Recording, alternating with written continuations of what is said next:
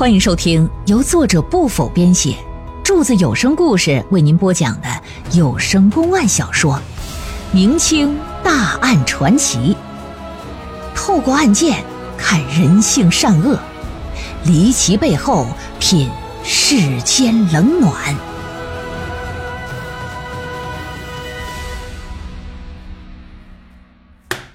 书接上回，咱得说，在古代封建社会啊，一般县太爷审案呐，这东西就特别特别的随意。比方说，经常有两个老百姓打官司，啊，说这鸡是我家的，啊，不对不对，老爷，这鸡是我家的。那老爷怎么判决呢？让这俩人啊站在两边把这鸡放在中间然后这鸡奔谁去了，这鸡就是谁家的。你看荒唐不荒唐？现如今也是如此。老爷让孩子认爹，孩子呀，奔着姓卢的那位就去了。所有人都拍手叫好。然而，令所有人没想到的是啥？知县文宗行文大人仍然没有做出最终的裁决，没把孩子判给卢文章。张东来，你不是本县人士，乃是来自于富川县。他说：“孩子丢失了，是不是真的？是否存在着其他问题？这些呀，还有待做进一步的调查，才能做出最终的判断。在没有查明之前，张东来和卢文章，你二人都不能离开。本官暂且将你们收入大牢，你二人且稍安勿躁，耐心等待。老爷，那我那儿子怎么办呢？孩子还小。”关入牢中也不合适，也没有人能够随时照顾。这样吧，就让他全且留在县衙的后堂，由本官夫人及母亲代为看管几日。那知县都这么说了，原告、被告显然别无选择呀，不同意也得同意呀，只好如此。俩人呢，让衙役就带下去了。大人呢，把孩子就带到了后堂。之后啊，对几个衙役做了一番安排叮嘱，几个衙役随即就离开县衙了。时间这么一晃，七天啊，七天可就过去了。这一天，老爷升堂审案，又把张东来和卢文章给传唤到大堂了。哎呀，告诉你二人一个不幸的消息啊！啊啊！怎怎么的了，老爷？怎怎怎么了，老爷呀？哎呀，这孩子呀，在内宅这几日吧，虽说本官的夫人母亲悉心照料，却不成想得了热症啊！几日来是牙关紧闭，水米不进，先后请了三个郎中给诊诊治啊，但仍然是无力回天。不幸于今早辞世了。这几日相处下来呀。本官也很喜欢这孩子，因此我这心情也非常难过。我本想负责进行安葬，可想到你二人为了争夺他还在大牢之中呢，还是让你们前来认领尸身吧，去负责他的身后事更为妥当。所以说，你二人来看看，谁来认领啊？话音未落，张东来就因为伤心过度，难以接受这个事实，嘎的一声就昏了。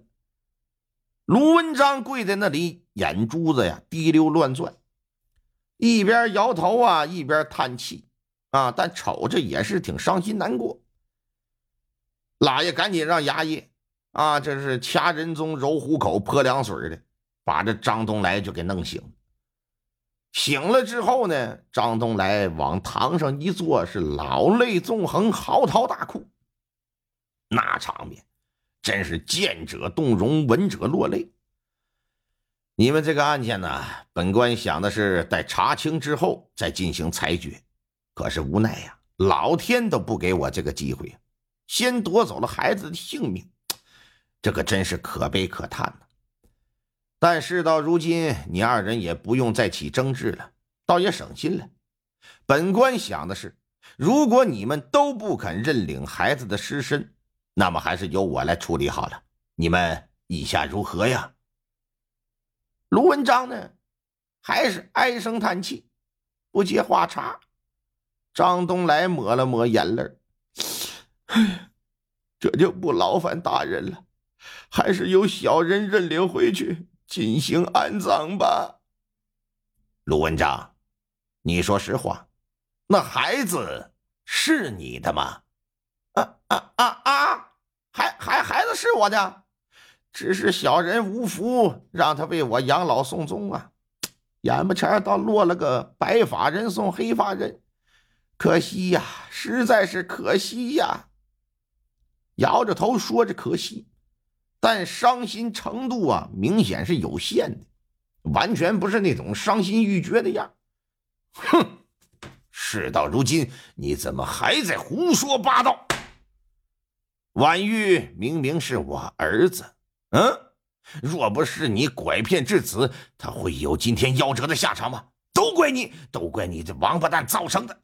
老子今天和你拼了！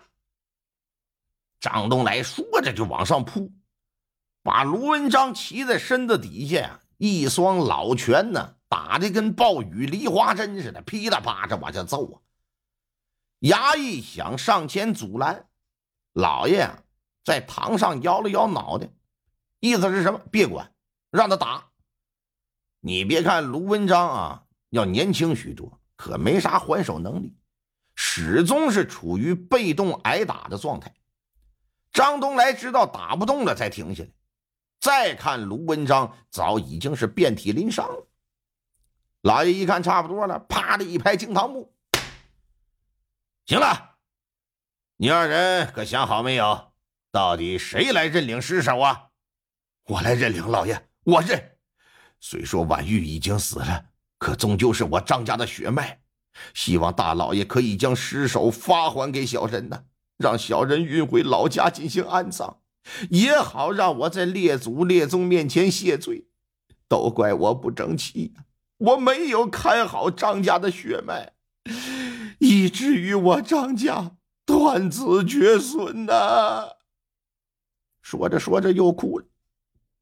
另一旁的卢文章，关于孩子的事儿啊，是哑口缝都不露一个字，一语不发，躺在地上让人打的直哼哼。老爷一瞅，到时候了，哼，俗话说得好啊，生死见真情。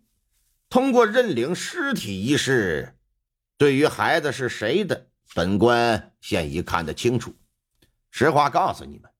眼下这孩子可是活得好好的，根本就没有死。本官之所以这么做，只不过是用此法试探试探你二人罢了。